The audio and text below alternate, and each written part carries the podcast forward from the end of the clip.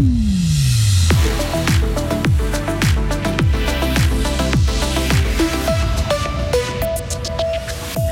Les tâches doivent être mieux réparties entre le canton et les communes. Le Grand Conseil a validé une loi en ce sens ce matin, mais le dernier mot revient à la population fribourgeoise lors d'une votation, car ce projet a d'importants impacts financiers. Et puis la conseillère d'État vaudoise Valérie Ditli n'a pas fauté avec ses impôts. L'expert indépendant a rendu public ses conclusions aujourd'hui. Le temps de demain avec nuages et averses en matinée, des éclaircies avec encore du vent, 12 à 15 degrés. Voici le journal de Delphine Bulliard. Bonsoir Delphine. Bonsoir. Thank you. Les députés fribourgeois ont validé une nouvelle répartition des tâches entre le canton et les communes. Le Grand Conseil a accepté ce matin le premier volet d'une loi qui revoit complètement l'organisation entre les deux niveaux de pouvoir. L'objectif est de confier les missions à l'entité la mieux à même de les accomplir. Ce premier paquet concerne le domaine médico-social comme les structures d'accueil extrafamiliales ou encore les EMS Médipiquant. Oui, le principal but de cette nouvelle loi, c'est de donner la plus grande autonomie possible aux communes, là où ça se justifie, ce qui implique des transferts de compétences et donc de financement. Par exemple, aujourd'hui, le canton et les communes se partagent conjointement plusieurs coûts en lien avec les EMS. Avec cette nouvelle loi, le canton prendra en charge tout ce qui touche aux frais médicaux, alors que les communes, elles, assumeront les mesures d'accompagnement. On parle par exemple ici des activités organisées pour les résidents. Bref, la répartition est donc plus claire. C'est la fin d'un gros chantier pour le gouvernement fribourgeois. Didier Castella est le conseiller d'État en charge du dossier. Enfin, j'ai envie de dire, c'est un des travaux qui ont commencé il y a plus de 12 ans, 13 ans. On est arrivé à une solution de compromis. On veut renforcer l'autonomie communale, renforcer les tâches qui sont dédiées, désenchevêtrer. Je suis très content qu'on arrive au terme de ce débat qui était assez long et complet, mais c'est extrêmement complexe et extrêmement important.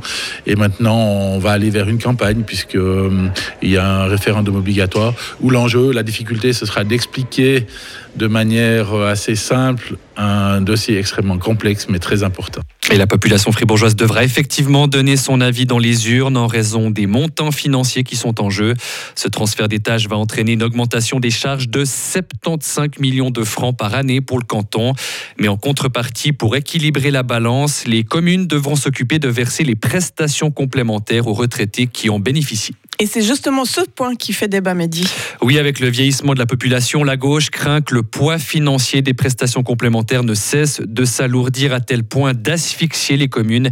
Écoutez le député socialiste Simon Zurich. On va se retrouver dans une situation où les communes vont avoir leurs charges qui vont euh, doubler ces prochaines années. C'est les communes qui vont supporter le poids financier du vieillissement de la population fribourgeoise et elles vont devoir faire des choix qui sont très très durs, très très durs à justifier. Est-ce qu'on doit limiter les soins à domicile dans notre commune parce que que les prestations euh, complémentaires auront explosé. Et notons encore que la loi prévoit de faire le point tous les trois ans pour éventuellement réévaluer les incidences financières. Merci Mehdi. Nouvelle pollution d'un cours d'eau, mais après Vernoréa cette fois, le ruisseau du Palon a été souillé par du limon suite à des travaux de forage réalisés sur un terrain d'habitation. La pollution s'est étendue jusqu'au lac de Sédorf. L'écosystème a été touché selon la police fribourgeoise. L'entreprise impliquée sera dénoncée à la justice. La conseillère d'État vaudoise Valérie Ditli a respecté la loi. C'est ce qui ressort de l'analyse menée par l'expert indépendant mandaté par le gouvernement vaudois.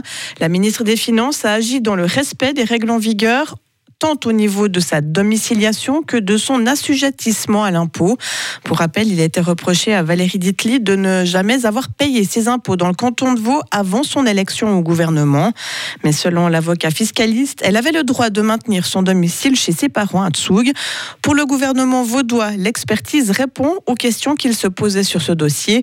Christelle Luisier-Bredard est la présidente du Conseil d'État vaudois. Le mandat était très clair puisqu'il s'agissait d'une part de définir les règles légales et jurisprudentielles applicables et d'autre part d'analyser le domicile fiscal de Madame Ditli euh, concernant les années 2016 à 2021 et c'est sur ces aspects-là d'ailleurs qui euh, touchent à une période antérieure à sa prise de fonction que l'expert a pu euh, se prononcer. Je pense que le Conseil d'État est serein.